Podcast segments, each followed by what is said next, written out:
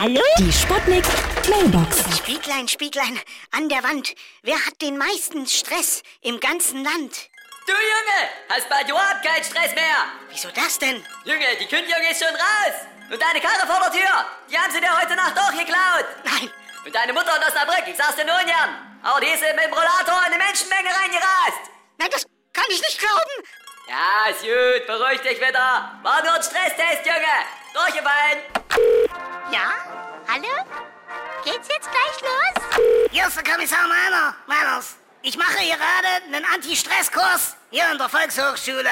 Und ich muss sagen, das hat mir, obwohl ich noch nichts getrunken habe, ja, schon sehr gut geholfen. Ich habe sogar... Äh, Entschuldigung. Äh, können Sie mir bitte mal sagen, wie spät es ist? Nee, das kann ich nicht! Zeit ist relativ, Junge! Zeit ist Geld, du Laffel! Hier ist Lady Chantal.